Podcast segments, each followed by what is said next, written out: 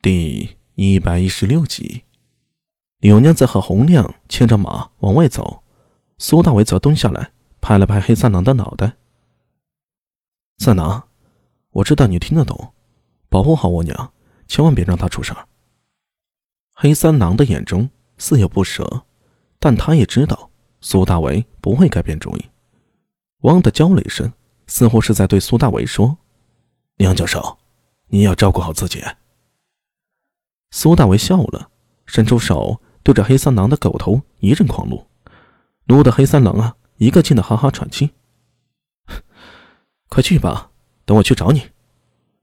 黑三郎转身往外走，三步一回头，他突然又冲着苏大为汪汪叫了两声，这才撒腿追上了李娘子和洪亮，踏着晨光离去了。阿米，现在改变主意还来得及。来不及了，娘的主意很硬，她既然决定了，谁都改变不了。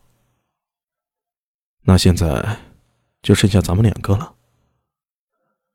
狄仁杰用力吸了一口气，笑道：“ 接下来就看咱们两个了。”嗯。苏大伟点了点头，突然说道：“大雄，你这样破釜沉舟，是不是已经有了怀疑的对象了？”是，司里面的吗？嗯，谁？还不能确定呀。我准备找小玉帮忙。他？苏大伟扭头向黑猫看去，只见那黑猫慵懒的伸了个懒腰，唰的从一米多高的院墙上跳了下来，灵巧而不失优雅。他走到狄仁杰的身边，甩了甩尾巴。狄仁杰蹲下身来，他蹭蹭两下。就窜上了狄仁杰的肩膀，尾巴一甩，也就勾住了狄仁杰的脖子，稳稳当当的坐着。小玉应该和凶手交过手，我不清楚他是否见过凶手，但我相信，如果那凶手出现在他面前，他一定能认得出来。狄仁杰说完，扭头看着黑猫：“我说的对不对啊？”喵，黑猫叫了一声，似乎是在表扬狄仁杰。那你怎么去证明呀？且不说你能否进去，就算进去，又怎能让那些法师在你面前出现呢？我会想办法。你负责让周良和苏清芳联系。好。苏大为抬头看了看天色，我差不多要去衙门点卯了，咱们分头行动。阿米，小心点儿。啊，你也是，小心点。两人相视一眼。不约而同的笑了。苏大为回屋，取下了刀弩，拿出来，关上房门。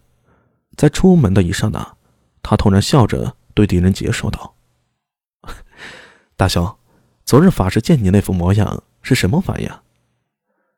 狄仁杰顿时炸毛了，抓起扫帚就砸了过去。不过苏大为的反应很快，在说完那句话后，就窜出了院门，大笑着跑远了。狄仁杰冲出院子。苏大为已经跑出了缉毒巷，看着他的背影，狄仁杰一阵苦恼，扭头说道：“小雨，这恐怕会是我这一辈子的污点了。”黑猫喵的叫了一声，然后一张严肃脸点了点头。点卯完毕，众人三三两两散去。苏大为拉着周良走到宫县门口，低声说道：“二哥，麻烦你让常玉那边通知一下苏典士。”就说我们晚上要再去一趟。周亮眉头一蹙，有些担忧的问道：“阿米，你和那狄郎君到底想做什么？我怎么这心里啊有点打鼓？” 放心吧，不是伤天害理的事情。贼你妈！我倒想你们做伤天害理的事儿，至少我心里有底。嘿嘿，你通知到就好了，其他别管。阿米。你可别乱来，万一你出事了，大娘子会难过的。哎，我知道。周良见苏大为态度很坚决，也知道劝不得他，只好苦笑着点了点头。那我一会儿路过长玉的时候，把你的话传过去。好，二哥，多谢了。哎，自家兄弟说这些干啥？周良叹了口气，说道。阿米啊，我看着你长大，知道你是个有主意的人。我没有别的话，自己保重。我这辈子啊，也就是个不良人了。可我觉得你将来一定会有出息。我知道。好了，我不废话了，先走了。周良摆了摆手，转身离去。苏大为则看着他的背影，心里却有一股暖意在涌动。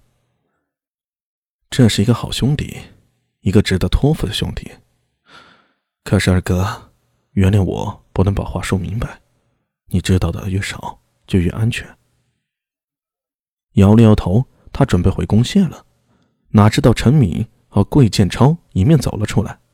陈敏朝他招了招手：“哎，阿敏，跟我走。”师叔，去哪儿？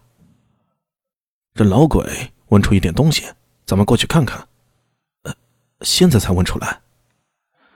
桂建超眼睛一翻，说道：“哎，昨天我不在衙门。”苏大为忙陪着笑说道：“ 鬼叔别生气啊，我就随口一说。走吧，那小子倒是个人物，一开始挺硬气的，我切了他十根手指，剐了他一条胳膊才开口呢。嘿嘿嘿，已经很久没遇到这么硬气的家伙了，真是有趣儿。”